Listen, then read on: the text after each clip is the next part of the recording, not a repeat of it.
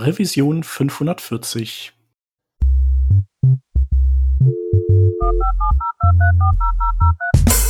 Der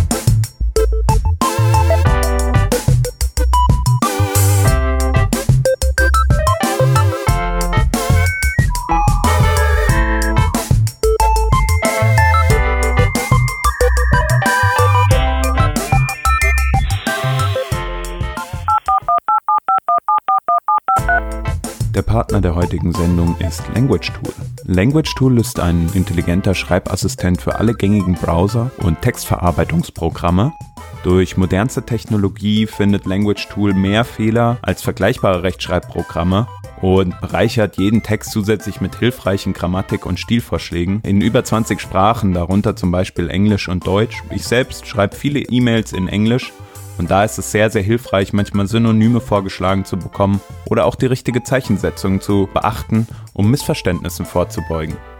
Alle Informationen, die ihr zu Language Tool sonst noch haben wollt, findet ihr auch unter languagetool.com slash workingdraft. Da gibt es auch direkt die Basisversion zum Ausprobieren und ein kostenloses Nutzerkonto könnt ihr euch auch erstellen. 20% Rabatt gibt es außerdem auf das Premium-Abo, wenn ihr also sagt, hey, das ist was für mich dann schaut euch das mal an. Alle Infos unter languagetool.com slash workingdraft. Danke an LanguageTool für die Unterstützung der heutigen Sendung. Wir sind heute zu viert. Da hätten wir aus dem Team einmal die Vanessa. Hallo. Den Hans. Hallo. Ich bin der Shep und natürlich haben wir wieder einen Gast dabei, und zwar den Erik Eggert. Hallo Erik. Hallo. Ja, äh, danke, dass du da bist, dass du die Zeit nimmst. Und äh, bevor wir in unser Thema heute starten, magst du einmal kurz erzählen, wer du bist und was du so machst? Ja, klar. Ähm, also erstmal vielen Dank, dass ich da sein darf. Mein Name ist Erik Eckert. Äh, Im Internet kennt man mich unter dem Pseudonym Yatil. Äh, das überall Y-A-T-I-L. Äh, ich äh, mache Barrierefreiheit seit äh, Mitte der 2000er Jahre und äh, ja, habe ähm, für das W3C gearbeitet und dann für ein amerikanisches Non-Profit und jetzt arbeite ich gerade mit einem schwedischen Accessibility Consultancy für Barrierefreiheit und ich habe hier in Wissen äh, ein kleines äh, zwei Mann, äh, zwei Personen, sagt man das Agentur Beratungsding für Barrierefreiheit. Ja, super wir kennen dich ja schon echt lange und du bist ja äh, wirklich sehr umtriebig in dem Barrierefreiheitsbereich und äh, du hast ja auch gerade erzählt, dass du auch lange ähm, genau für das W3C gearbeitet hast oder, oder im Kontext des W3C äh, für das W3C auch richtig, ne? Hast du gesagt? Genau, also ähm, das W3C existiert ja im Moment noch gar nicht. Ähm, das ist, ist, ist ganz spannend, weil die jetzt im Prinzip erst eine Non-Profit-Organisation in den USA werden. Also das ist im Prinzip ein loser Zusammenhalt äh, im Moment noch von diesen vier Hosts. Ähm, und äh, ja, und das, das ähm, heißt, dass man im Prinzip, wenn man da arbeitet, entweder bei so einer Universität angestellt ist oder halt ähm, als Freelancer für die arbeitet. Und ich habe als Contractor im Rahmen von EU-Programmen mitgearbeitet, aber da im Team. Also das heißt ähm, im Prinzip als als jemand, der da ja mit mit den anderen Leuten im W3C zusammenarbeitet und äh, ganz spannend und auch ganz komisch und ganz kompliziert. ja gut, wie das W3C halt so ist auch. Ne? Mhm. Genau, und ich glaube, ich erinnere mich, dass du auch ähm, oder du und äh, das Team, in dem du äh, Teil warst von, ähm, dass ihr so Guidelines ähm, veröffentlicht hattet, oder? Genau, also erarbeitet habt.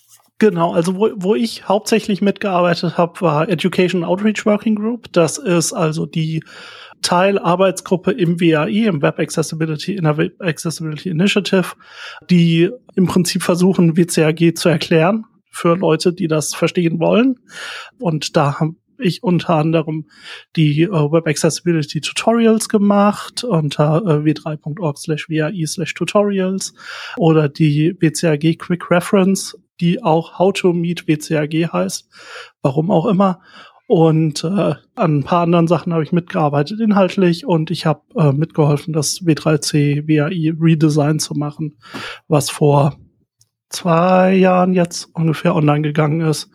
Und ja, das war, das war so die Haupt, die Hauptarbeit, die ich da beim W3C gemacht habe. Und äh, in, und, und in den Zeiten dazwischen, immer wenn ich Zeit hatte, habe ich mich über die ähm, die Standards äh, beschwert, damit, damit die besser werden. Und äh, manchmal mhm. klappt das. Ja, cool. Genau, und du hast ja auch gerade einen Standard genannt oder, oder ein paar Akronyme fallen lassen. Äh, WAI hast du gesagt, das kennt man ja so von WAIARIA vielleicht. Ähm, aber du hast auch WCAG äh, gerade als äh, Kürzel fallen lassen. Und das ist auch tatsächlich äh, das, womit wir uns heute hier im Podcast ein bisschen beschäftigen wollen, weil das im Prinzip so das der wichtigste Baustein ist in der Accessibility, würde ich sagen. Also es ist im Prinzip, äh, ja, was ist das? Äh, willst du das mal erklären? Ja klar, ähm, also WCAG steht für Web Content Accessibility Guidelines oder äh, auf Deutsch äh, Richtlinien für barrierefreie Webinhalte. Und äh, das ist im Prinzip der Barrierefreiheitsstandard, der äh, weltweit jetzt auch in diese ganzen Regelungen und Policies und, äh, und äh, teilweise in Gesetze eingeht. Und ähm, äh, der ist schon ganz alt, der ist also schon von 2008. Ich finde, das ist ziemlich alt für einen Standard. Mhm. WCAG 2.0, WCAG 2.1 war von 1999, aber darüber möchte ich nicht mehr reden. und äh, im Prinzip also der Baustein im Prinzip das, das Grundgerüst für Barrierefreiheit im Internet ähm, generell und äh, äh, und ja wichtig für in, in allen Bereichen im Prinzip. Ja. Und aber auch im W3C nur ein Bau, Baustein, also es gibt auch noch ähm, ATAG, äh, Authoring Tools Accessibility Guidelines und UAC, User Agent Accessibility Guidelines für Dinge wie CMS und Browser. Aber die benutzt keiner, weil die, die sind nicht so erfolgreich gewesen wie WCAG. Ähm, das ist ein bisschen, bisschen das, äh, ja, der Fluch, der, der Fluch des Erfolgs quasi, dass, dass dieser eine, dass dieser eine Standard so über den anderen thront. Das war eigentlich nicht die Idee äh, ursprünglich, aber ja, wir sind da, wo wir sind. Du hast gesagt, äh, die, diese WCAG, die ist auch die Grundlage für Barrierefreiheits, äh, Bemühungen dann verschiedener Länder und äh, in Deutschland ähm, oder gibt's ja die BTV äh, und die fußte oder die fußt auf die der WCAG. Im Vorgespräch sagtest du, dass es die aber gar nicht mehr gäbe. Genau. Also das ist das ist alles vereinfacht, weil Barrierefreiheit ist kompliziert genug. Ähm, äh, und zwar äh, gibt's jetzt neu die, ähm, die europäische Norm, äh, die EN äh, 301549. Ähm, nur, nur um noch mehr Zahlen und Abkürzungen, weil Barrierefreiheit, es muss halt einfach zu verstehen sein. Ne? Mhm. Die ähm, im Prinzip definiert Barrierefreiheit in Europa für ganz Europa und ist auch Basis von der ähm, Accessibility Directive von der EU. Und äh, im Prinzip hat die jetzt ersetzt die BETV und diese ganzen einzelnen ähm, Regelungen in den einzelnen Ländern und äh, deswegen auch im Prinzip die BITV ähm, hier in Deutschland. Und ähm, die Referenz, die WCAG direkt, die BITV war im Prinzip die WCAG genommen und dann ein bisschen verändert und dann also deutsch gemacht quasi und, und dann als Verordnung, also BTV Barrierefreie Informationstechnologie Verordnung, sollte man vielleicht auch kurz äh, erklärt haben. Ja. Und ähm, und ja, und das war im Prinzip eine Anpassung von der WCAG 2.0. Und jetzt in EN äh, 301549 ist das äh, die WCAG 2.1 im Prinzip direkt referenziert. Also ähm, wenn es irgendwie um Bildbeschreibungen geht, dann sagt das, die Bildbeschreibungen müssen nach WCAG 2.1 implementiert sein und nicht ja. irgendwie eigenes Wording oder so. Ja, genau. Also das heißt, es ist eigentlich ähm, alles ein bisschen äh, gestreamlined worden, kann man sagen. Genau, also vor allem, vor allem gleich. überall mhm. gleich. Das ist, und das ist halt ein großer Vorteil. Ja. Äh, das heißt, wenn man in, nach Österreich irgendwie eine, eine Sache verkaufen möchte oder seine, seine Sachen anbieten möchte, hat man nicht eine leicht andere WCAG äh, als, äh, als wenn man das nach Deutschland macht. Ja. Und das ist ja wichtig. Und ähm, da, kämen wir dann zu der Frage, ähm, also diese, diese Richtlinie, über die wir gleich sprechen werden noch, wie man sich die vorstellen muss, da kommen wir gleich noch drauf, aber wann äh, brauche ich das überhaupt? Also wenn ich jetzt zum Beispiel äh, irgendwie Lust habe, äh, accessible, möglichst äh, zugängliche Seiten zu bauen, dass ich mich dann damit beschäftige, also wann spielen die diese Verordnung, also spielen die eine Rolle oder ist das äh, rein dem Enthusiasmus überlassen?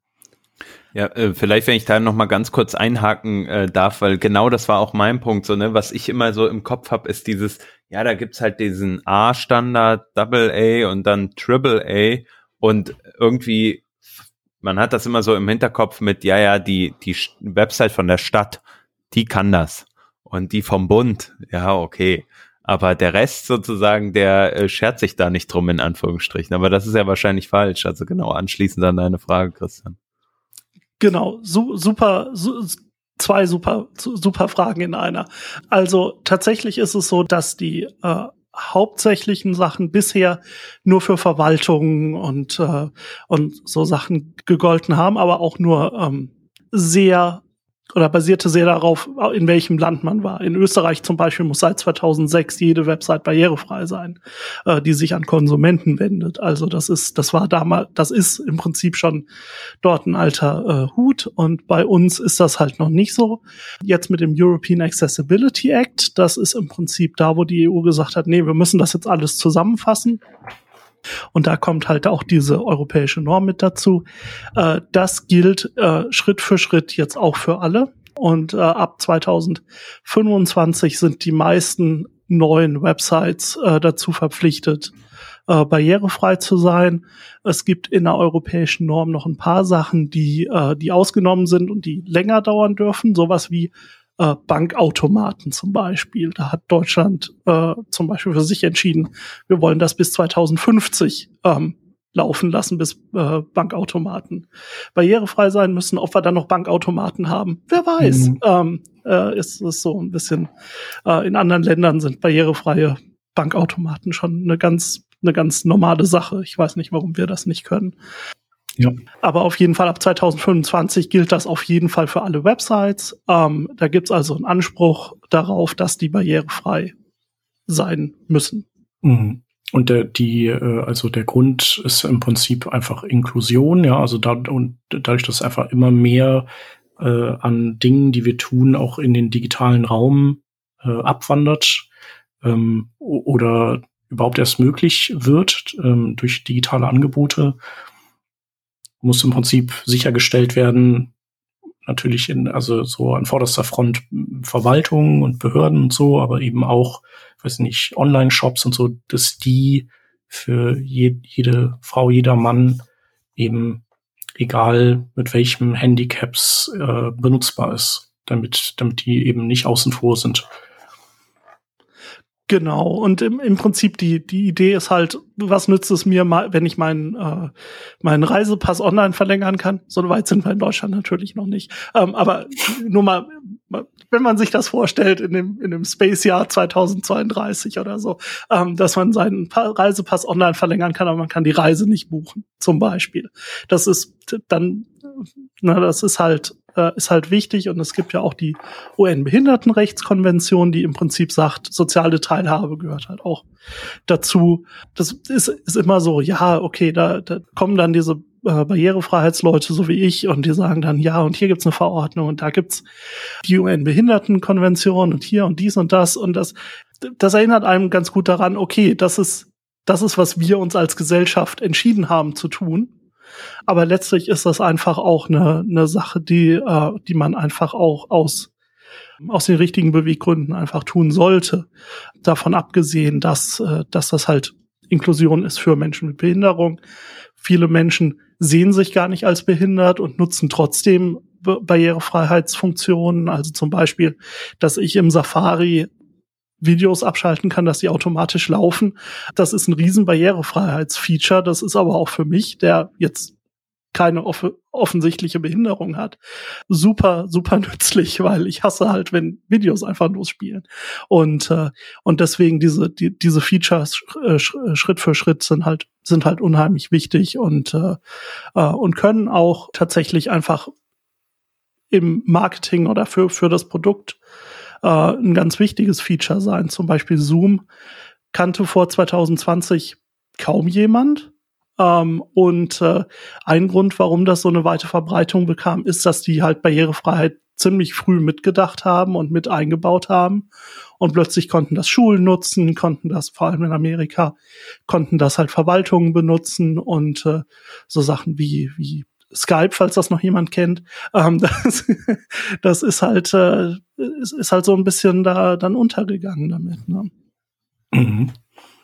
Genau, aber trotzdem ist es ja, ist das ja auch immer so ein bisschen das Dilemma von äh, Barrierefreiheitsenthusiasten, sage ich mal, oder Verfechtern gewesen, ähm, dass es schwierig war. Also das ist jetzt ein super cooler Business Case sozusagen. Also da haben die einfach die Nase vorn und damit erfolgreich äh, oder Erfolg gehabt. Aber oft ist es eben ja so, dass man äh, ist halt schwierig, äh, Geldgebern zu erklären, warum das wichtig ist. Dann äh, muss man gegen eben einfach die üblichen Argumente ankämpfen. Ähm, das ist eh nicht unsere Zielgruppe oder weiß ich nicht was. Äh, und höchstens kann man da irgendwie noch Tricks, indem man dem so, ein, so einen gewissen SEO-Vorteil irgendwie andichtet.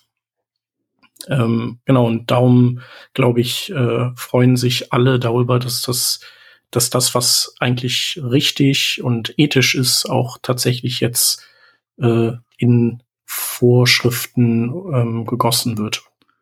Auf jeden Fall. Und, und ich meine, da das ist halt auch so eine so ein Henne-Ei-Problem, dass du ähm, dass du im Prinzip diese diese Barrierefreiheit brauchst und dass jeder Webentwickler und jeder Designer und jeder Projektmanager ein, eigentlich diese diesen Background haben müsste für Barrierefreiheit. Ähm, das ist aber einfach nichts, was wir, was wir in die, in die Trainings und in die, in die Konferenzen und wo auch immer wirklich einbringen. Also da gibt's dann den Barrierefreiheitstalk oder die in einer Uni gibt's dann irgendwie die zwei Vorträge zum, zum Thema Barrierefreiheit und dann war's das aber. Und die, die Leute machen das nicht jeden Tag. Die meisten von diesen Frameworks sind halt ziemlich mittel äh, barrierefrei. Und, äh, und es ist, es, äh, und, und das macht es halt schwierig, dann zu sagen, ja, macht's doch barrierefrei, weil die Leute haben die Werkzeuge gar nicht, um das, um das zu machen. Und äh, deswegen ist es wichtig, dass die äh, WCRG 2.1, also die, die Version, die jetzt gerade ähm, die aktuelle ist seit 2018, dass wir die jetzt äh, auf Deutsch auch übersetzt haben, was wir nicht hatten äh, bisher und äh, das ist halt ein ganz wichtiger Baustein, dass, äh, dass die Leute das besser, besser implementieren können. Mhm. Ja, erstaunlich, dass, dass es das noch nicht in, äh, übersetzt gab, außer eben als BTV wahrscheinlich, obwohl nee, die stützt sich wahrscheinlich auf die ältere Version noch und hat dann auch ihre eigenen Sachen. Genau, also die BETV war auf WCRG 2.0 und jetzt äh, WCRG 2.1, da gab es keine offizielle Übersetzung, weil alle sich irgendwie drum gedrückt haben, weiß nicht. Und äh, jetzt äh, haben wir das, äh, also ich mit meiner Partnerin Sandra und äh, äh, mit der Aktion Mensch und dem Thomas Kaspers zusammen von Accenture haben wir das in die Hand genommen. Wir hätten gerne autorisierte Übersetzung gehabt. Das heißt, wir haben ganz viele Leute eingeladen, sich zu beteiligen. Das hat auch gut geklappt. Und äh, letztlich äh, haben wir aber irgendwann gesagt, okay, wenn wir jetzt noch, noch mehr Runden irgendwie Daumen hoch einsammeln müssen von Leuten, bevor wir die wirklich veröffentlichen können, dann macht das auch keinen Sinn. Und dann haben wir die jetzt als inoffizielle Übersetzung veröffentlicht. Aber ich glaube, besser, besser gereviewtes Dokument gibt's kaum. Mhm. Ähm, nee, und da bin, bin ich auch super stolz drauf, dass wir, dass wir das geschafft haben für WCRG 2.1 und äh, hoffentlich äh, dann, wenn die WCRG 2.2 rauskommt, auch relativ schnell dann. Ähm, das ist zumindest der Plan. Ja, die packen wir auf jeden Fall auch, äh, also verlinken wir in den Show Notes. Und die, äh, jetzt kommen wir auf die äh, WCAG generell. Also was, was das ist, ist im Prinzip so eine Art Regelwerk und gleichzeitig Checkliste, oder? Wie man seine Seite möglichst barrierefrei macht. Äh, also dieses möglichst ist auf jeden Fall auch wichtig, glaube ich, weil das ist halt so ein bisschen man kann da auch alle Checks bestehen und trotzdem immer noch nicht barrierefrei sein. Magst du da mal ein bisschen erzählen, wie die, wie, wie die so aufgezogen ist, die WCAG? Genau, also die WCAG, und wenn ich WCAG sage, meine ich immer, im Prinzip immer WCAG 2.1, weil das im Moment das ist, was wir greifbar haben und was abgeschlossen ist und wo wir keine großen Varianten mehr haben. Ne, wenn, bei den Sachen, die jetzt im Working Draft sind, da ist natürlich ne, all hell's breaking loose uh, all the time. Und ähm, WCAG versucht im Prinzip so ein bisschen so eine Quadratur des Kreises zu machen. Also zum einen sind das Richtlinien, äh, Prinzipien und Richtlinien, die dir also sagen, worauf du hinarbeitest. Da gibt's die vier äh, Pur-Prinzipien. Ähm, und jetzt muss ich die WCG 2 auf Deutsch aufmachen, weil ich die auf Deutsch nicht im Kopf habe. Äh, und zwar ist das wahrnehmbar und dann bedienbar, verständlich und robust. Also das sind im Prinzip die großen, die, die, was man sagen würde, der, das, der Nordstern für Barrierefreiheit, wo man immer versucht hinzuarbeiten. Und die sind dann nochmal unterteilt in, ähm, äh, in diese Richtlinien. Äh, und da geht es dann darum, Textalternativen, zeitbasierte Medien, äh, Tastatur bedienbar und so weiter und so fort. Und das sind auch noch mehr so, äh, äh, so Dinge, wo man darauf hinarbeiten möchte, die sehr unkonkret auch sind. Also äh, einfach, einfach die Idee, okay, deine Website soll anpassbar werden. Und dann, was heißt das aber im, im Konkreten? Und dafür gibt's dann diese sogenannten Erfolgskriterien. Und äh, diese äh, sind im Prinzip theoretisch testbare Kriterien, die zeigen, ob man dieses Mindestmaß an WCAG erreicht hat, was da drin ist. Und das ist immer ganz wichtig. Also WCAG legt im Prinzip nur das Mindestmaß fest von dem, was man, was man machen kann. Und man kann aber Sachen immer noch barrierefreier machen oder noch einfacher bedienbar und so weiter und so fort. Und irgendwann verschwimmt das dann auch natürlich mit Usability, wenn man da weiter weggeht. Bei WCAG geht es darum, dass alle die gleichen Möglichkeiten haben. Ja, und äh, im, im Prinzip gibt's dann diese Erfolgskriterien nochmal in drei Levels, weil sonst wäre es ja die Struktur viel zu einfach. Und zwar Level A ist im Prinzip, dass die meisten Menschen mit Behinderungen die meisten Inhalte angucken können, lesen können, wie auch immer. Dann Doppel A ist das, was im Prinzip in den ähm, ganzen Policies und so weiter und so fort ähm, äh, als Minimum angesehen wird. Das heißt, das ist im Prinzip für die meisten Menschen mit Behinderungen sind die meisten Seiten zugänglich. Also können, können die lesen, können damit interagieren. Da gibt's also keine großen Barrieren mit. Und dann gibt's äh, Dreifach A oder Triple A und äh, das ist im Prinzip dann, äh, das sind, also ich sage immer, das sind wie bei Kickstarter, sind das so Stretch Goals. Das ist so, okay, das kann man auch noch machen. Das geht dann schon über das hinaus, was wirklich das, das Minimum ist. Und ähm, aus meiner Erfahrung ist halt, dass sich um diese Dreifach-A-Sachen wenige Leute kümmern. Mhm. Das ist wahrscheinlich auch, weil der Aufwand äh, dann exponentiell steigt, um das auch noch zu erreichen. Also Genau, das ist die Idee dahinter. Also Doppel, alles, was bis Doppel A geht, ist im Prinzip wirklich, ich sag mal, durch gutes Webdesign ziemlich einfach abzufangen. Also du musst halt responsive Webdesign machen. Das steht, das steht in der WCAG drin. Na, also es muss bis 320 Pixel runter, muss da ein Design responsive sein, ohne dass Inhalte verloren gehen oder Funktionalität verloren geht. Das ist jetzt, sage ich mal, für die meisten Webentwickler nicht, nicht mehr das große Ding. 2008 war das noch anders. Äh, nee, 2008 gab's das noch nicht. 2018, na, so mittel. Aber jedenfalls, ähm, jedenfalls diese ganzen Sachen äh, sind im Prinzip so gemacht, dass alles, was bis Doppel A geht, ist relativ einfach. Dreifach A ist dann sowas wie ähm, äh, äh, Gebärdensprache zum Beispiel, dass, dass du halt Gebärdensprache auch anbieten musst. Ähm, das wird nicht vorausgesetzt, weil das halt wirklich deutlich äh, sowohl finanziell als auch was Implementation angeht. Oh, jetzt brauchen wir zwei Videodateien plötzlich, wir müssen die zusammenschneiden und so weiter und so fort. Ähm, ist das doch ein höherer Aufwand. Und äh, so, das ist, das ist der Versuch, das ein bisschen aufzuteilen. Du meintest gerade, dass der Inhalt auch mobil bei den typischen 320 Pixeln alles noch sichtbar sein muss. Wie ist es denn bei Webseiten, die mit Absicht diverse Aktionen, Buttons, Links verstecken, weil es im Design dann keinen Platz mehr hat? Ich glaube, mir ging das letztens auf GitHub so, dass ich mir dachte, hä, wo ist eigentlich dieses Feature, bis ich gecheckt habe, aha, okay, das ist keine Ahnung, ob ein Display NaN drauf ist oder ob eine andere Version ausgeliefert wird, aber mir hat irgendwie so ein Button gefehlt. Ist das dann erlaubt? Oder das ist, ist das nicht dann, erlaubt. Das ist interessant. Das ist nicht erlaubt. Also die, die Idee ist, und zwar ist halt die Idee dahinter, dass natürlich nicht für Leute ist, die ein Handy nutzen, äh, sondern für Leute ist, die zum Beispiel am Desktop äh, Zoom nutzen am Browser. Mhm. Das heißt, die haben dann vielleicht einen großen Monitor, haben aber trotzdem nur einen Viewport von 320 äh, Pixel. Und dann, äh, und wenn du dann Sachen versteckst und sagst, ja, Mobilnutzer brauchen das nicht, dann äh, heißt das aber, dass die Leute, die an ihrem Desktop das, diese Funktionalität gerne hätten und aber Vergrößerung nutzen, dann diese Sachen auch nicht haben. Und genau da, dafür ist genau das ist genau der äh, Anwendungsfall für dieses Erfolgskriterium. Ja. Ja, ich glaube, da ist auch mein Lieblingsbeispiel. Äh, iPads hat ja, äh, oder Tablets benutzt ja eh fast kaum jemand.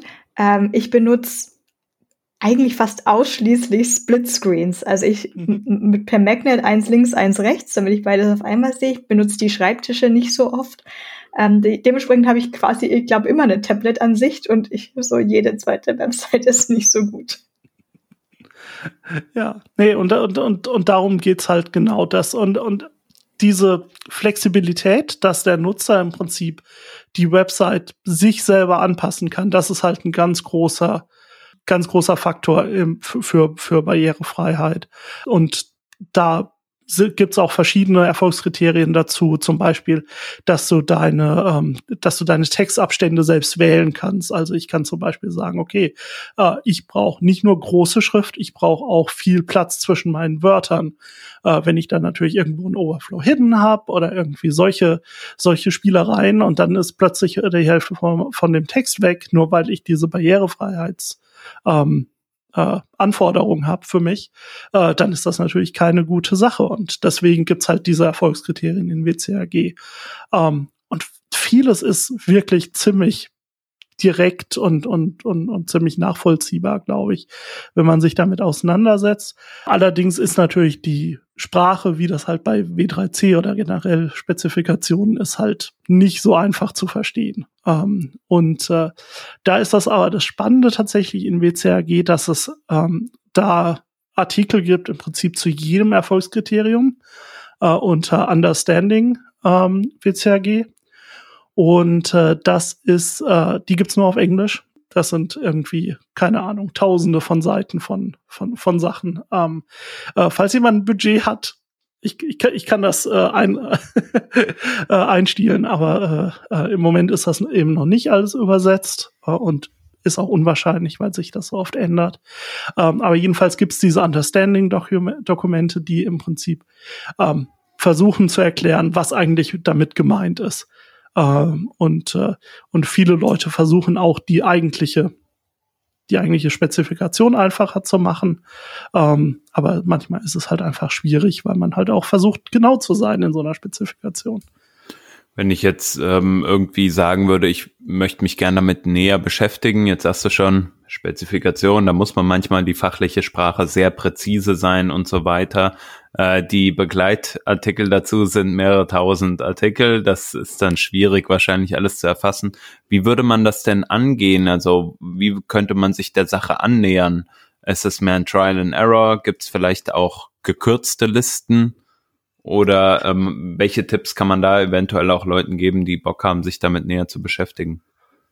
Genau, also das ist, das ist tatsächlich eins der großen Probleme. Also es ist auch irgendwie so eine, weiß ich nicht, so eine eigen, so eine Eigendynamik, dass die Sachen äh, immer mehr erklärt werden und dadurch gibt's immer mehr Informationen und das ist dann zu viel Informationen für die Leute und dann äh, wird es wieder schwierig, sich äh, die, diese Erklärungen zu finden oder die Erklärung zu finden, die man selber hat.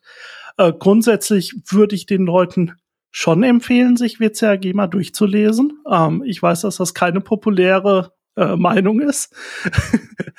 äh, es ist tatsächlich, wenn man sich damit ein bisschen auseinandersetzt und sich die äh, Definitionen unten anguckt, die sind auch alle verlinkt, da kann man also schön hin und her springen, ist es, glaube ich, ganz gut, dieses Verständnis zu haben. Aber ich würde nicht damit anfangen. Anfangen würde ich mit generell damit zu verstehen, wie benutzen Menschen mit verschiedenen Behinderungen eigentlich das Netz?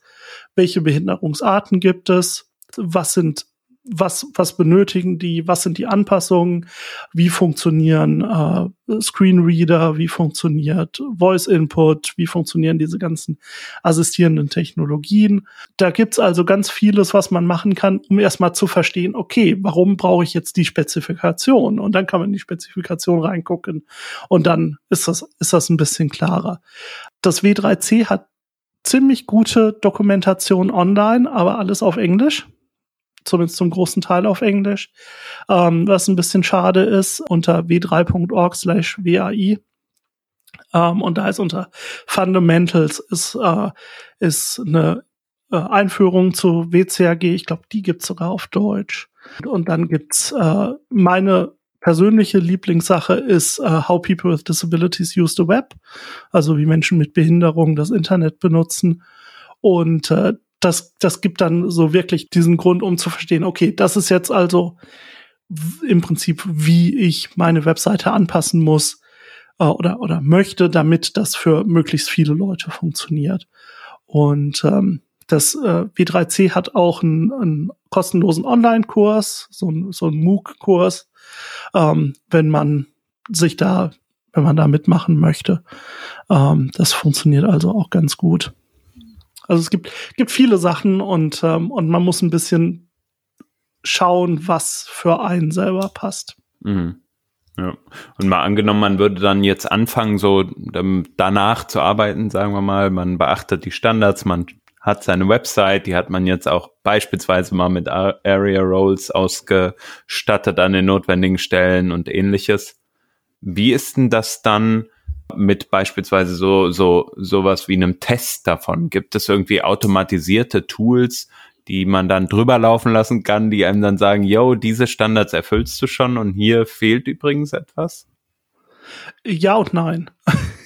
es, ist, es ist Barrierefreiheit. Es ist im Prinzip immer, äh, es, es kommt darauf an, ist immer die, die richtige Antwort. Also äh, grundsätzlich genau. Also du, man, man würde damit anfangen, diese, diese Richtlinien zu befolgen. Das heißt, einfach zu sagen, okay, ich möchte, dass meine Sachen wahrnehmbar sind. Dazu gehört zum Beispiel ein guter Kontrast. Und dann diesen Kontrast implementieren. Aber letztlich gibt's halt harte Kriterien, diese Erfolgskriterien, die man erfüllen muss. Und äh, da gibt's automatische Tools für. Ähm, ganz bekannt ist das Wave-Tool äh, von WebAIM. Dann gibt's da noch äh, X von, von DQ. Das sind so die, diese Standard-Sachen, äh, die man benutzen kann für, für, äh, für diese automatischen Tests. Sie finden aber je nach Seite oder je nach, allerdings zwischen 30 und 50 Prozent ähm, aller Fehler. Einfach weil vieles davon darauf ankommt, was man eigentlich beschreibt. Also zum Beispiel, wenn ich ein Bild habe auf einer Webseite, da weiß nur ich als derjenige, der das ähm, Bild einbindet auf der Webseite, was möchte ich eigentlich damit sagen? Oder ist das Bild auf einem äh, Button und das muss Print heißen oder drucken oder wie auch immer. Deswegen ist es, ist es, ja, gibt's diese, diese, diese automatischen Tests und die helfen in einer gewissen Art und Weise, aber letztlich äh, muss man halt bisschen mit gesundem Menschenverstand dann darüber gucken. Ähm, Gerade mit ARIA-Rollen kommt da noch dazu, wird das überhaupt unterstützt von assistierenden Technologien? Großes Thema. Vieles wird unterstützt, manches wird nicht unterstützt. Das ist ein ganz eigenes Thema für sich. Das verstehe ich so beim Thema UX und Bedienbarkeit.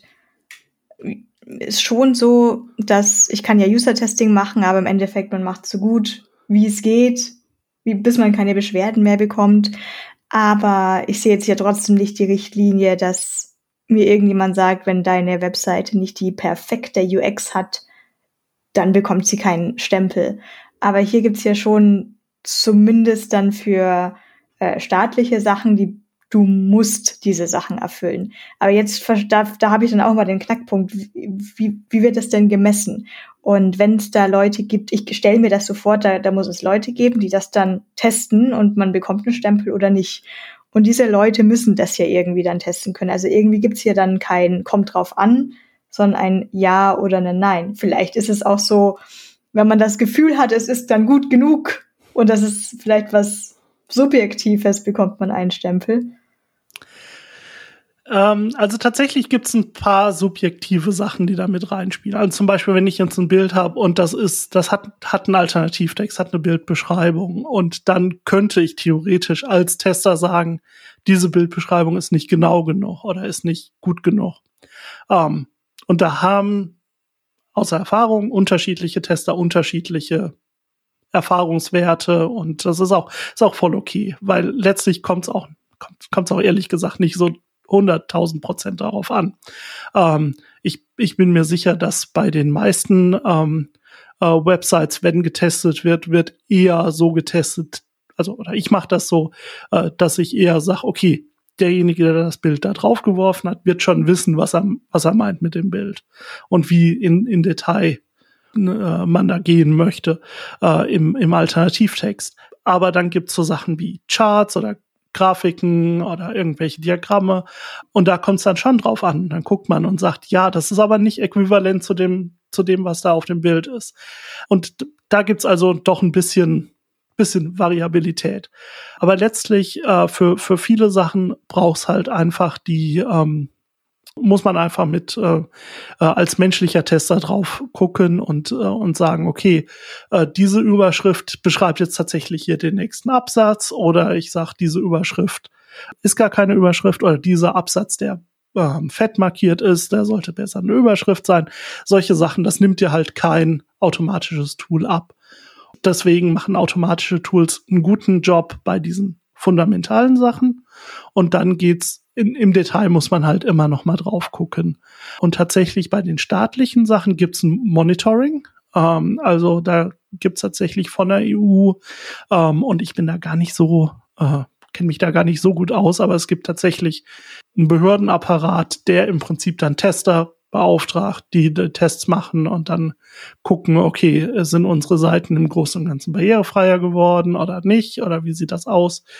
Und äh, da gab es jetzt auch äh, Anfang des Jahres den ersten großen Bericht, wo jedes Land sagen musste, hier unsere öffentlichen Seiten sind so barrierefrei. Äh, und so barrierefrei war meistens halt nicht so barrierefrei. Ja, und, und, und, und das ist eine spannende Sache und, äh, und, und für, für Privatanbieter und so, die müssen halt dann zu, zu externen Firmen letztlich gehen, die ihnen dann äh, ein einen Stempel in Anführungsstrichen geben, die im Prinzip sagen, ja, das, das entspricht schon BCAG, was ihr da macht. Ja, da rufen wir alle mal den Manuel an. Nein, Scherz. Ähm, ja, es ist ja auch dann nur eine Momentaufnahme. Das, äh, nur weil heute die, die Daten im Graphen passen, müssen die ja morgen nicht mehr passen.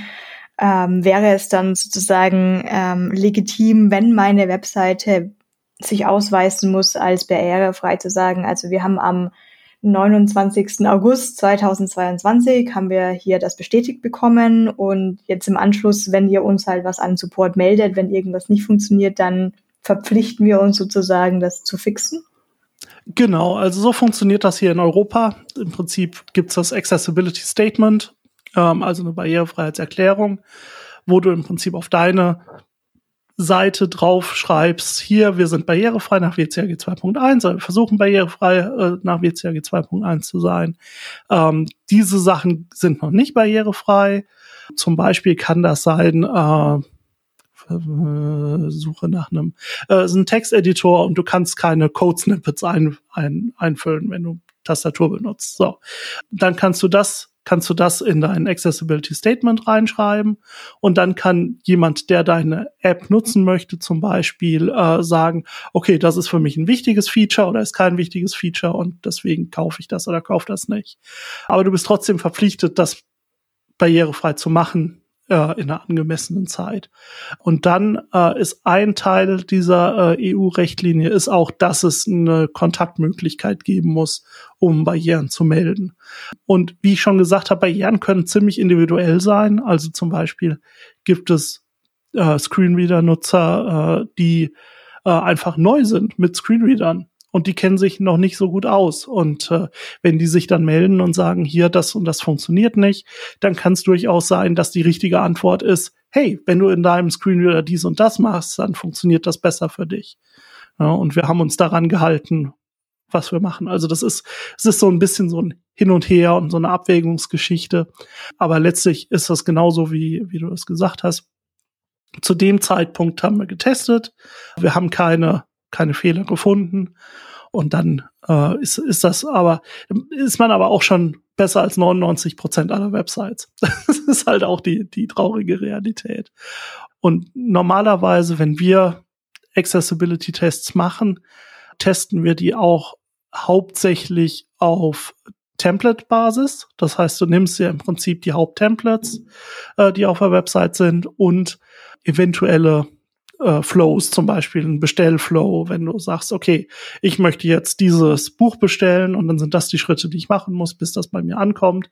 Und dann guckt man sich halt an, ob das alle diese Schritte halt auch barrierefrei sind. Und das ist normalerweise das, worauf du testest. Das heißt, du testest auch nicht jetzt in einem Blog mit 10.000 Einträgen jeden Eintrag, äh, weil das nimmt dann auch überhand und keiner möchte die Blog-Einträge von vor zehn Jahren lesen. Na, das ist halt dann, muss man, muss man gucken, dass das, dass das funktioniert.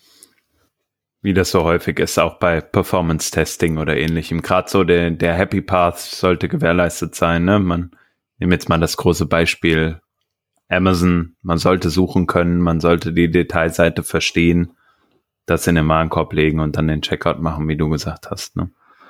Genau. Und dann ist es ja auch so, wo es keinen Kläger gibt in dem Fall. Also, äh, und, und das ist, viele Leute haben Angst, verklagt zu werden. Das ist in Deutschland und in Europa eigentlich kein Ding.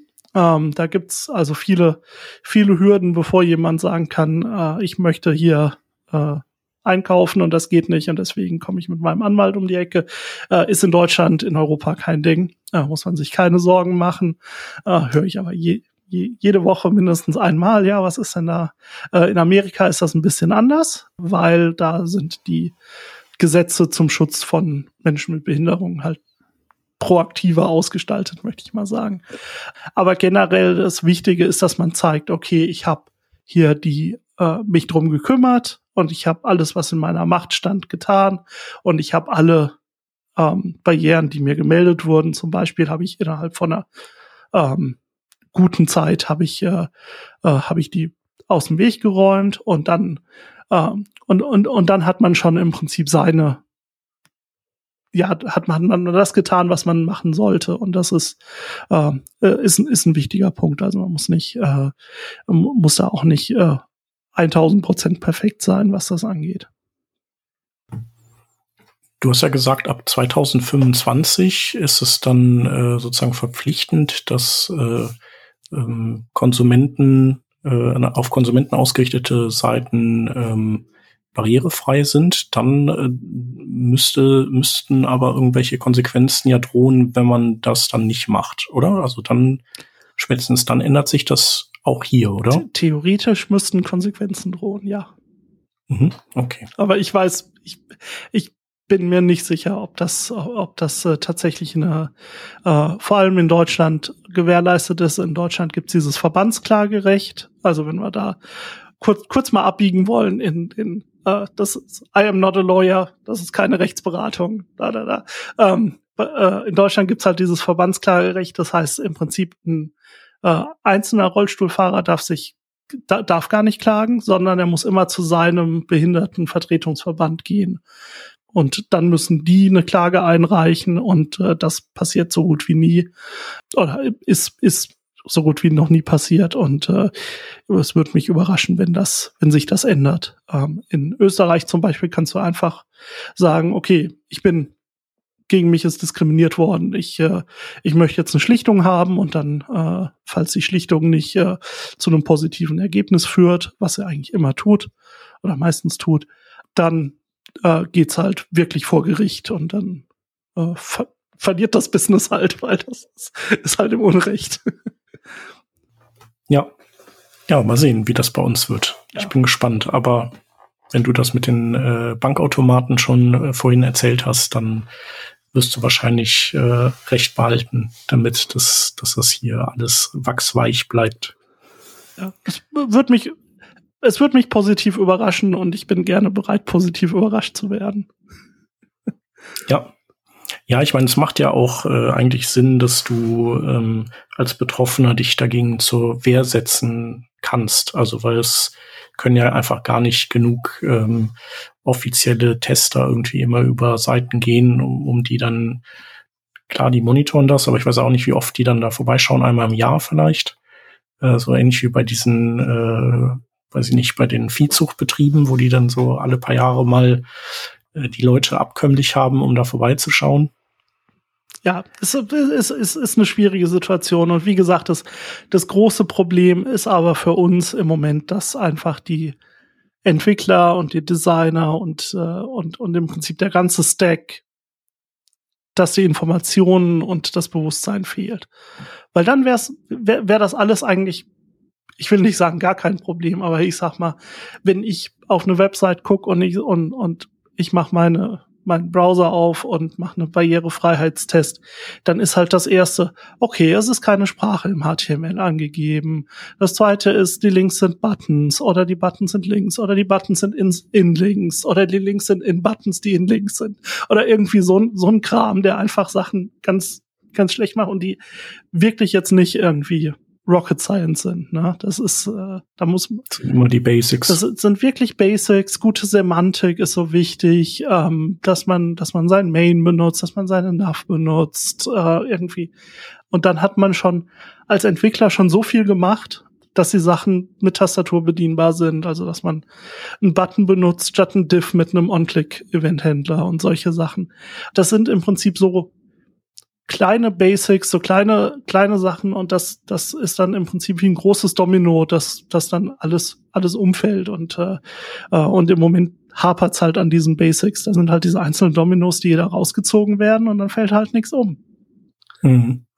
Naja, aber das ist vielleicht, ich finde halt, wo man, wo man ganz gut sieht, dass, so dass man ein Henne-Ei-Problem mit so, äh, sagen wir mal, mit den, mit den Daumenschrauben äh, ein bisschen lösen kann, ist ja bei den ganzen Performance-Themen. Also da sind ja mittlerweile irgendwie alle im Bilde.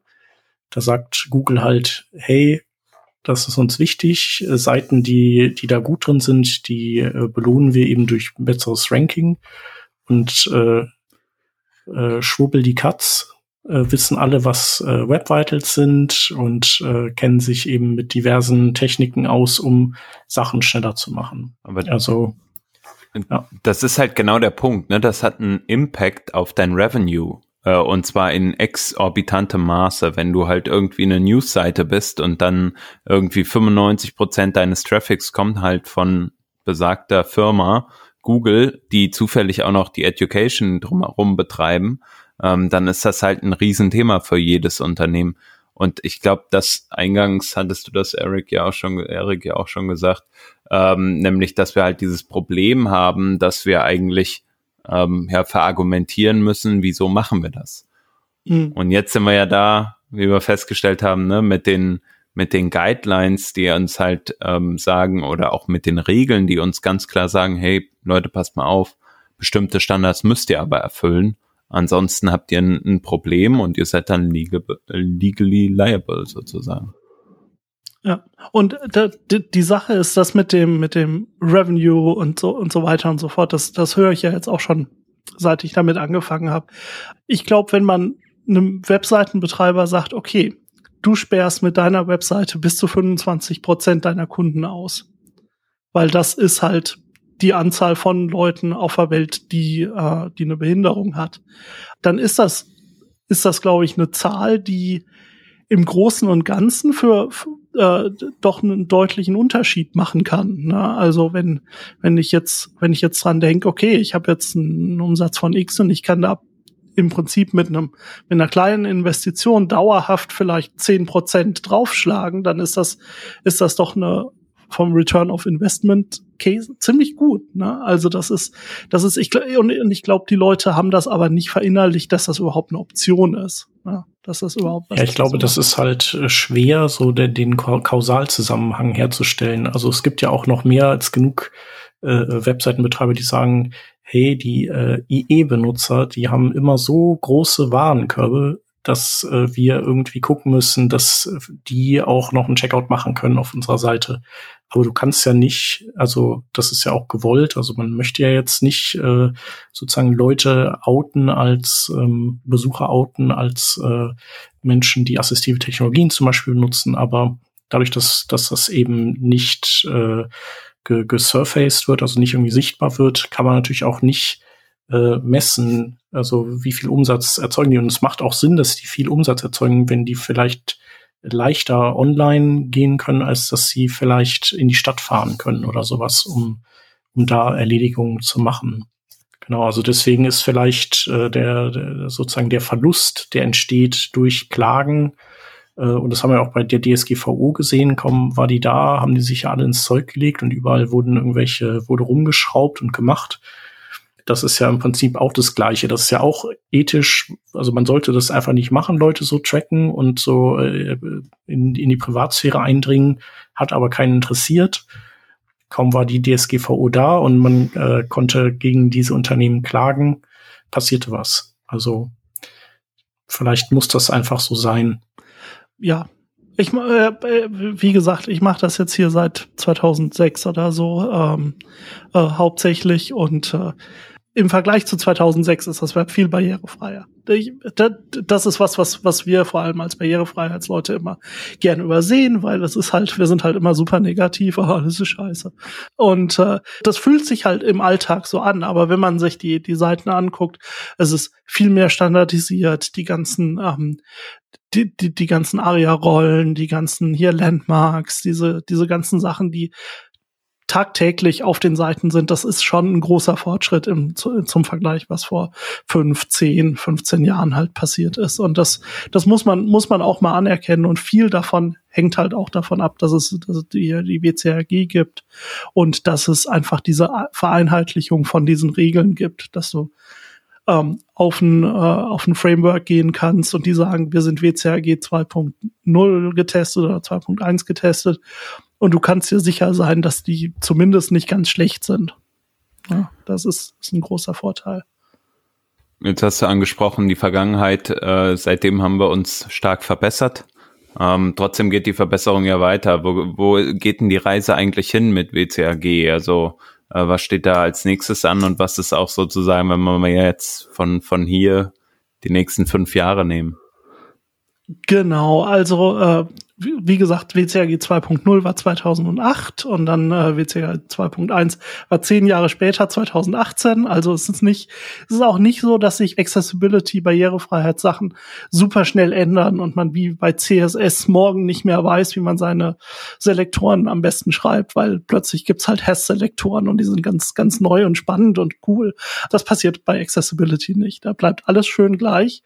WCAG 2.1 hat auch im Prinzip WCAG 2.0 genommen und nur neue Erfolgskriterien hinzugefügt. Das heißt, alles andere, was man aus WCAG 2.0 kennt, ist gleich geblieben. Das heißt, man muss da nichts neu lernen, nichts neu machen. Es kommen nur Sachen dazu.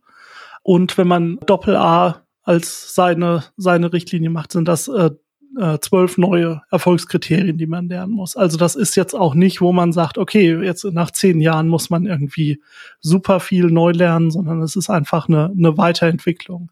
Ähm, und das ist eine, ist, ist eine super gute Sache. Und jetzt äh, in, in Zukunft geht das im Prinzip, geht die Entwicklung so weiter. Äh, in, in dem WCRG 2 Branch, möchte ich sagen. Gibt's also WCAG 2.2. Äh, da ist jetzt gerade die, ähm, die Diskussion, den, ähm, den äh, aktuellen Editors Draft zum Working Draft zu machen, äh, Titles. Und äh, im Prinzip geht es darum, dass jetzt neue Erfolgskriterien dazukommen. Und, äh, äh, und tatsächlich zum ersten Mal wird ein Erfolgskriterium von Doppel-A auf Single-A runtergestuft. Das gab's noch nie. Das ist super, super spannend. Barrierefreiheitsleute. wir sind komisch. Nee, aber es ist, äh, es, es ist ganz spannend, dass das möglich ist, weil das ist natürlich äh, hoffentlich für, für die Zukunft ein Modell zu sagen, okay, das, was wir vorher sagten, ist halt, ist halt so mittelwichtig, ist jetzt super wichtig. Äh, Finde ich gut. Und der, das Ziel ist, dass WCAG 2.2 im Dezember 2022 rauskommt. Das sollte aber eigentlich auch schon äh, im Juni 2020 rauskommen. Also mh, hm, bin mir, bin mir noch nicht so sicher, aber es, es sieht gut aus. Äh, vor allem, weil die seit dem letzten Working Draft von Mai 2021 super viele Sachen rausgeworfen haben, die offensichtlich keinen Konsens bekommen hätten in der Zeit. Ähm, also es ist im Prinzip jetzt viel weniger, äh, was ein bisschen schade ist. Äh, aber dafür bekommen wir einen neuen Standard, was gut ist. Und ähm, das Interessante an WCAG 2.2 ist im Prinzip, dass das Dinge, die wir aktuell schon in WCAG 2.1 haben, zum großen Teil nochmal aufgreift und sagt, okay, wir verbessern das, wir machen das klarer, wir machen das, äh, äh, wir machen das ein bisschen stringenter. Also zum Beispiel Focus Visible ist der, ich sollte das auf Deutsch vorliegen haben, ähm, weil Na, Focus Visible, das Focus äh, kennen wir ja dann. Ist der ist, ist, der, ist die deutsche Übersetzung. Lass ähm, uns lieber das Englische verwenden, sonst sind die Leute verwirrt. genau, also Fokus sichtbar, Erfolgskriterium 247. Ähm, das ist das, was von Doppel A auf, auf, auf einfaches A runtergestuft wird und dazu kommen jetzt halt Focus Appearance. Ähm, also die im Prinzip das Aussehen vom Fokus. Das ist, äh, wenn man mit dem mit der Tab-Taste durch eine Seite geht, ähm, gibt es diesen Fokusring und äh, äh, da gibt's neue Vorschriften, wie der auszusehen hat. Also zum Beispiel, dass der ähm, komplett um das ähm, äh, fokussierte Element drumherum gehen soll, dass der eine gewisse Dicke haben soll, damit man den sieht, äh, was der Kontrast ist zum Hintergrund. Das war vorher alles nicht geregelt. Es hieß nur, du musst den Fokus irgendwie sehen. Das ist nützlich, ähm, aber es ist halt nicht, äh, nicht super hilfreich, wenn dein Fokus dunkelblau auf schwarz ist. Und Focus Appearance geht jetzt im Prinzip dahin und macht das viel klarer und, und gibt, gibt aber das halt äh, dann auch Designern und Entwicklern halt die Tools in die Hand zu sagen, nee, unser Fokus muss aber so ausschauen oder kann so ausschauen.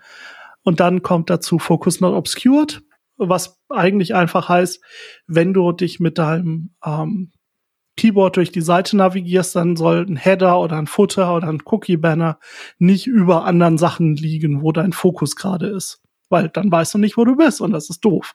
Und da gibt's dann AAA noch eine Enhanced Version dazu. Also im Prinzip, okay, Focus not obscured heißt, es darf äh, nicht vollständig bedeckt sein und dann äh, Focus not obscured enhanced ist, es darf gar nicht, also kein, kein Teil des Fokus darf äh, verdeckt sein. Ähm, und das ist dann äh, das Stretch Goal, dass man dann sagt, okay, da sind wir noch ein bisschen strenger. Und dann gibt's viele, viele andere Sachen, die super nützlich sind. Äh, Accessible Authentication bedeutet im Prinzip, dass das Einloggen zu einer Webseite barrierefrei sein muss. Unter anderem, was äh, dann Worum es da geht, sind so Sachen wie Captchas, sind aber auch so Sachen wie ähm, lass mich bitte mein Passwort in mein äh, in, in das Feld rein copy und pasten. Äh, ich möchte da nicht drüber nach oder ich, ich möchte da nicht kognitiv äh, gefordert sein, mein Passwort auswendig wissen zu müssen und das dann eintippen zu müssen. Äh, das ist ganz wichtig. Ja, und dann gibt's äh, gibt's Target Size, dass halt die Touch-Targets und Click-Targets eine gewisse Größe mindestens haben müssen. Ähm, das war vorher ein Triple-A-Kriterium und ist jetzt gibt's jetzt ein zusätzliches Doppel-A-Kriterium, das äh, das sagt, äh, ich glaube 24 mal 24 Pixel ist das Minimum, was ziemlich klein ist und das kriegt auch jeder hin und es ist wahrscheinlich auch kein Ding, was großartig ein Problem macht, aber es ist es ist da drin und man kann sagen, okay, hey, hier deine deine Mini Social Media Icons, die kann keiner anklicken, mach die mal größer. Und das ist immerhin immerhin etwas, glaube ich.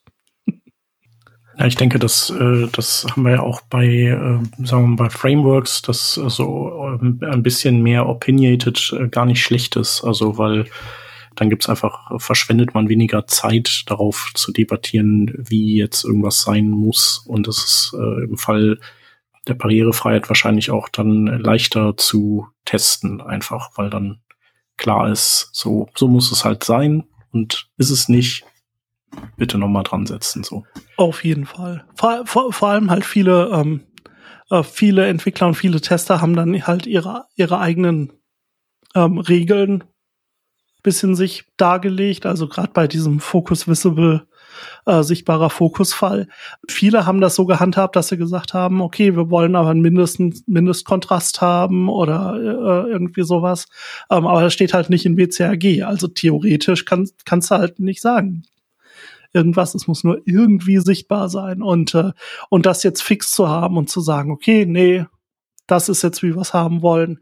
Ähm, ich glaube, das, das vereinfacht halt viele Sachen. Und äh, und ja, und hof hoffentlich geht das zur Candidate Recommendation im, im September jetzt und dann hätten wir im Dezember einen neuen Standard. Und das ist immer, immer spannend. Ja, ist ja auch gar nicht mehr so lange hin, ne?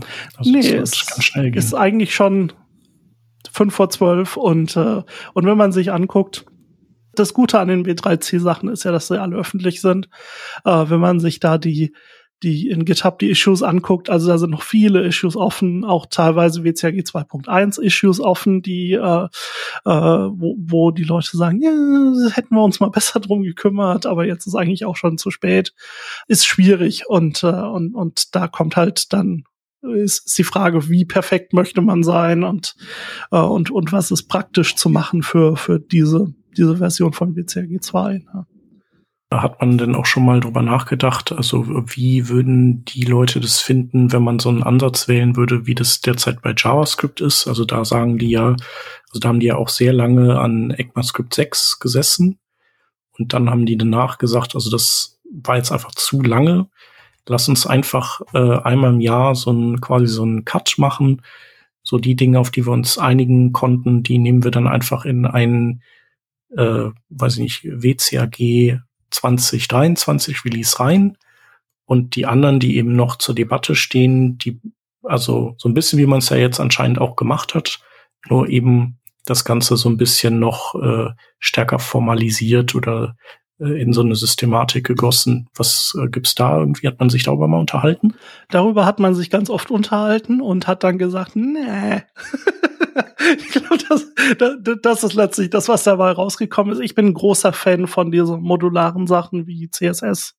Ähm, ich finde, die machen super viel, super gut. Ähm, und die sagen halt irgendwann, okay, wir haben das jetzt, wir haben uns jetzt geeinigt, das soll so implementiert werden, wir werfen das jetzt auf Candidate Recommendation Status und uns ist das eigentlich egal, wann das fertig wird. Wir gehen aber schon zum nächsten und irgendwann, ähm, ich weiß nicht, ob das immer noch gemacht wird, aber im Prinzip dann gab's jedes Jahr ein, ein Ding, wo man, wo die, die verschiedenen Spezifikationen einfach zusammengepackt haben, die Recommendation sind und gesagt haben, okay, das ist jetzt CSS 2020 oder irgendwie sowas. Ähm, mhm. Ähm, ich finde diesen Ansatz super charmant. Ich finde, das ist, äh, äh, ist, ist eine gute Idee, würde wahrscheinlich auch helfen zu sagen, okay, jetzt ähm, ein ganz spannendes Thema ist Farbkontraste. Da, äh, da gibt's immer Probleme mit Orange, weil der Algorithmus so ist, wie er ist. Und äh, deswegen geht Orange und Weiß geht halt nicht gut zusammen. Es gibt Vorschläge, andere Algorithmen zu nehmen. Und da gibt es auch ein großes, ähm, ja, große Diskussion drumherum für WCAG 3. Und es, es wäre vielleicht eine gute Idee zu sagen, okay, wir haben eine Farbkontrast-Spezifikation und wir können sagen, von WCAG 2.4 auf WCAG 2.5 ändern wir den Kontrast-Algorithmus und wir machen, wir stellen halt sicher, dass das rückwärtskompatibel ist oder auch nicht. Ich meine, das ist dann, ist dann die, ist, ist dann die Frage. Ich fände das ganz charmant und ich glaube, das wird auch ein bisschen Dynamik reinbringen in die ganze Sache, aber äh, im Prinzip die, die Arbeitsgruppe ist sehr auf, okay, wir machen jetzt diese Version und dann machen wir diese Version und dann machen wir die nächste Version.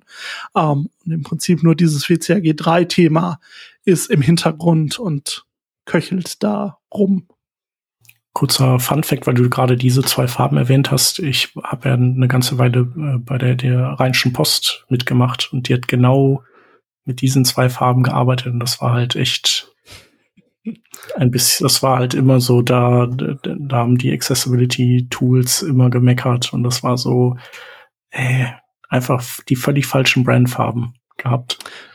Ja, und das, und, und das ist schwierig. Es gibt ein paar Orange-Töne, die funktionieren mit 3 zu 1, also für, für große Schrift und so.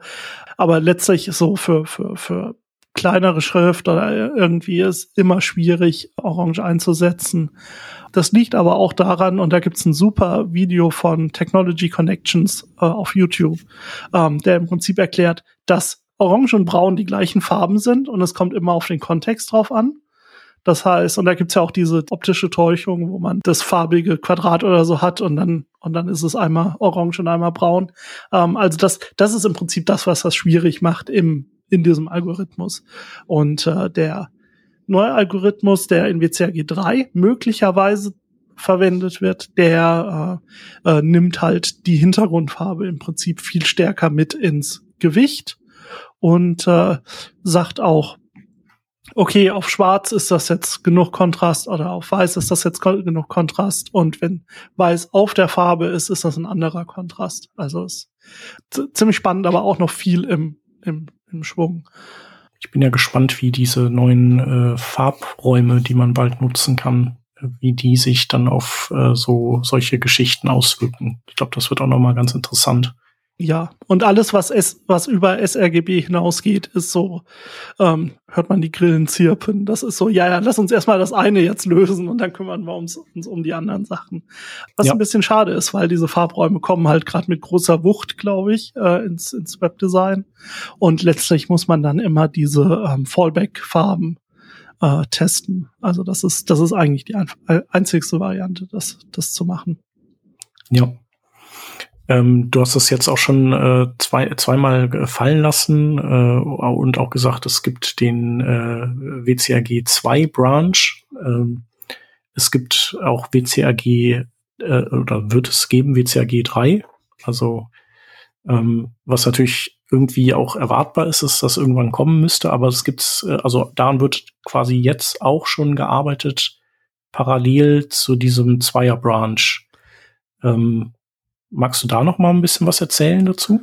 Ja, auf jeden Fall. Also WCAG 3 ist im Prinzip ähm, ein komplett, eine komplett Neuerfindung von äh, allen Barrierefreiheitsrichtlinien. Das ist die Idee dahinter. Äh, die Idee ist, dass man das äh, besser macht für Menschen mit kognitiven Einschränkungen, ähm, also äh, geistig behinderte Menschen, dass man anders testen kann. Ähm, zum Beispiel ist eins der Fragen oder eins der, der interessanten Aspekte daran, dass im Prinzip äh, gesagt wird, okay, was ist, wenn ich jetzt sowas bin wie ein Facebook mit viel User-Content?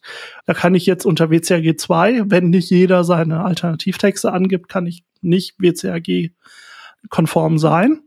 Äh, WCAG 3 möchte da im Prinzip sagen, ja gut, aber auch wenn man nur 95 Prozent Alternativtexte hat zum Beispiel, kann man noch WCAG-konform sein, dann auf Bronze oder wie auch immer.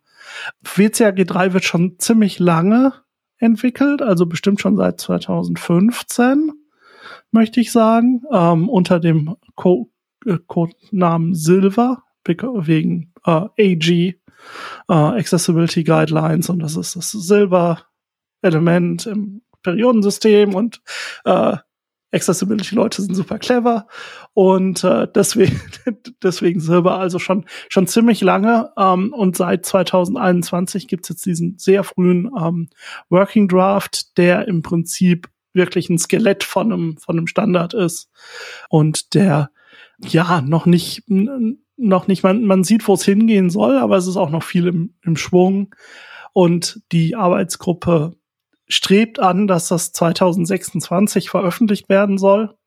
Ähm, also das sind, sind auch noch vier Jahre und äh, mich würde das wundern, wenn das dieses, diese, die, diese Dekade noch funktioniert. Vielleicht, vielleicht bin ich da sehr pessimistisch, aber es ist, es, es fühlt sich halt super früh an. Und eins der, der Sachen ist halt, dass WCAG 3 und WCAG 2 parallel funktionieren soll. Das heißt, äh, im Prinzip äh, soll WCAG 3 WCAG 2 nicht direkt ersetzen, weil WCAG 2 so erfolgreich ist und so viel so, so oft übernommen ist. Mein Gefühl ist, dass, äh, dass es vielleicht sinnvoller wäre, diese Energie in die Weiterentwicklung von WCAG 2 zu stecken und gucken, dass das besser wird, weil da haben wir halt die ganzen Grundlagen und die Leute wissen schon, ähm, worum es geht. Aber letztlich sieht so aus, als ob diese WCAG3-Sache zumindest noch ein bisschen weiter geht. Und äh, wer sich an XHTML erinnert, der, äh, äh, der weiß, wie das ausgegangen ist. Und äh, vielleicht ist das mit WCAG3 ähnlich. Oder sie bekommen noch mal die, die Kurve und haben einen guten Standard im, im, im Ende. Aber es ist, es ist sehr schwierig und ich glaube, sie haben sich da ein sehr großes, äh, eine sehr große Aufgabe gestellt. Ja, das heißt also erstmal brauchen wir uns damit gar nicht so viel beschäftigen. Ähm, nee, also, äh, also fürs, ja. fürs Praktische, ich würde es erstmal, alles, was WCAG 3 dran steht, würde ich erstmal ignorieren und äh, äh, weil, wie gesagt, es ist im Prinzip noch nichts fertig davon. Ja, alles klar. Super. Genau, und äh, ich, also damit haben wir ja im Prinzip den, den Bogen gespannt, so aus der äh, Vergangenheit bis äh, zur fernen Zukunft vielleicht. Um, oder bis zur äh, gar, gar nicht äh, passierenden Zukunft vielleicht.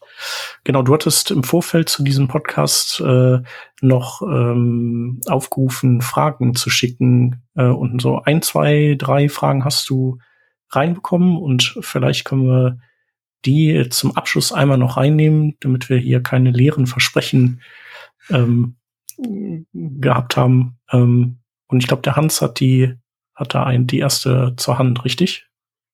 Genau, da gab es eine Frage vom Markus Hermann, die würde ich einfach mal vorlesen. Welches SC macht dir am meisten Bauchschmerzen und welches am wenigsten?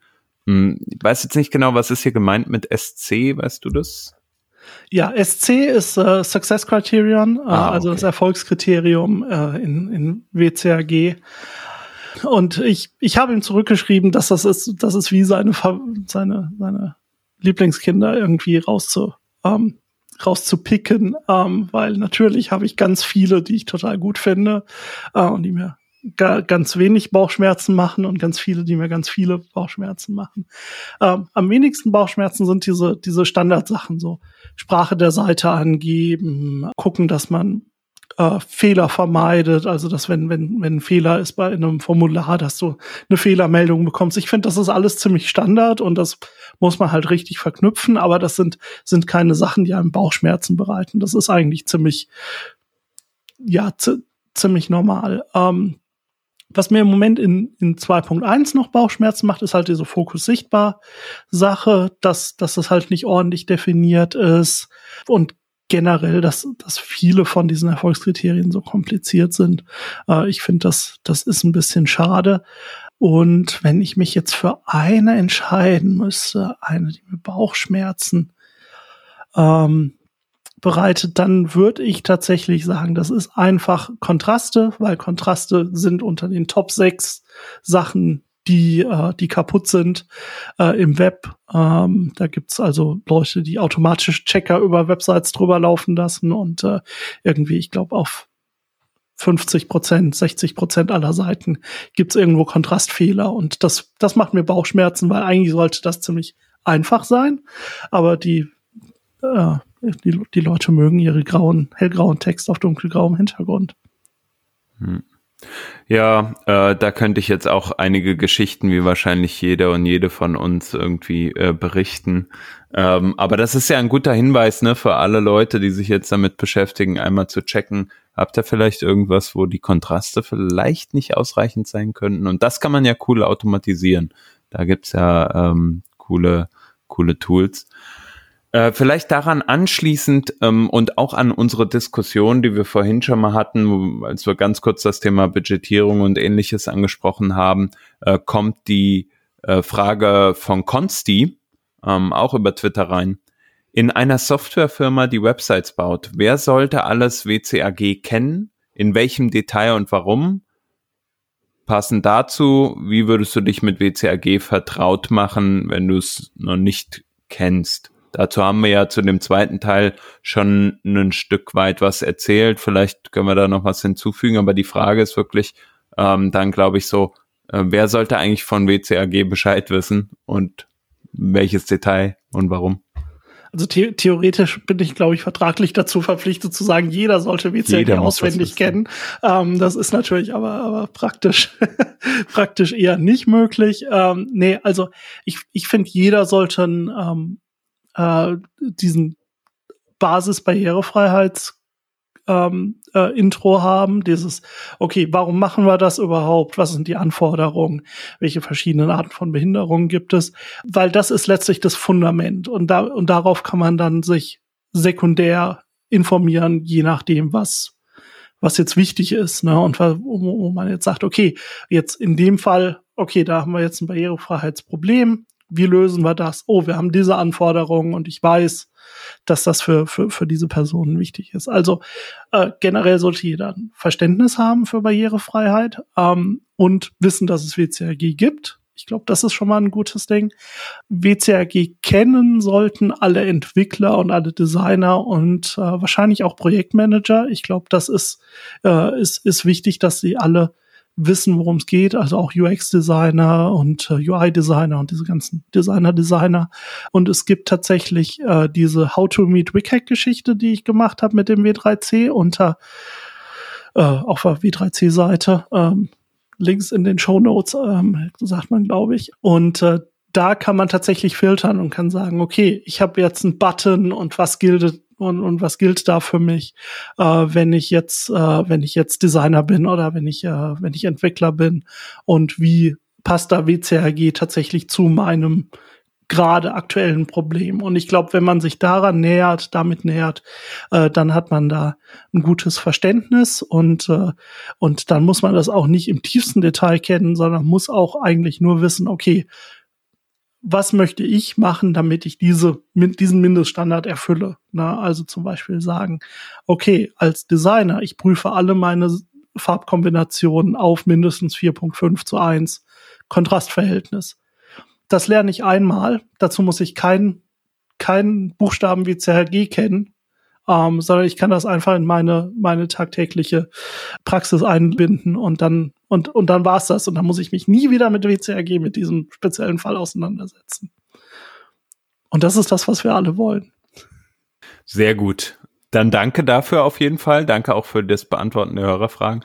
Ähm, damit sind wir nämlich durch mit dem Thema. Und ich glaube auch, ähm, tatsächlich haben wir jetzt eine ganz gute Abrundung nochmal gefunden. Ähm, vielen Dank auf jeden Fall, Erik. Ähm, sehr, sehr cool, dass du uns da nochmal ein bisschen Insights gegeben hast. Und ich fand am Anfang, Shep, du hast es gesagt, Erik, du warst noch nie hier zu Gast, aber man kennt sich irgendwie so durch Konferenzen und ähnliches schon viele Jahre ist sich über den Weg gelaufen und ähnliches. Deswegen äh, sehr schön, dass du mal bei uns zu Gast warst und danke dafür. Ja, immer gerne. Ich schlage ungern äh, Einladungen aus, ähm, äh, generell. Äh, vor allem wenn es um wenn es um die gute Sache geht in Anführungsstrichen äh, und äh, äh, da ist es äh, ist es, ist es ganz klar, das mache ich natürlich gerne. Und falls, äh, falls von den Hörern noch irgendwelche Fragen kommen, wie gesagt, ich bin ähm, auf Twitter unterwegs und auch irgendwie auf Mastodon bestimmt. Äh, und äh, man kann mich da überall finden oder mir eine E-Mail schreiben äh, unter mail.jatil.net. Und äh, dann äh, gucke ich, wenn ich dazu komme, äh, beantworte ich auch gerne Fragen. Und man kann dich auch als äh, Firma ähm, engagieren, um äh, Barrierefreiheit äh, zu testen und auch zu beraten, wie man das irgendwie äh, besser macht. Genau, ich tausche gerne Geld gegen Wissen. Das ist äh, das das ist ist äh, das Fundament meines Daseins. Ähm, und äh, ja, gerne äh, einfach auch eine E-Mail e über die gleiche E-Mail-Adresse und dann äh, kann man sich das angucken. Ja, super. Vielen Dank für deine Zeit und äh, wir sehen uns, hören uns und wenn es was Neues gibt, sagst du Bescheid, wenn sich da wieder was tut in dem Bereich. Äh, dann freuen wir uns auf eine neue Ausgabe mit dir. Auf jeden Fall. Ich komme gern wieder zurück. Das war sehr angenehm. Danke. Super. Dann liebe Grüße nach Hessen war doch Hessen, ne? Ja, es ist Rheinland-Pfalz. Aber es ist im Ist Prinzip in ah, okay. Rheinland-Pfalz, in diesem Stück zwischen Hessen und NRW, wo man gar nicht weiß, dass da Rheinland-Pfalz ist. Okay. So eine Art äh, Inselstaat. Genau, es ist so ein. In jedem Fall liebe Grüße dahin. Ich richte Genau. allen Grüße, Grüße aus. Und unsere Hörerinnen und Hörer, die, äh, die hören uns äh, nächste Woche wieder mit einem äh, wieder spannenden Thema. Bis dahin, macht's gut. Tschüss. Tschüss. Ciao. Tschüss.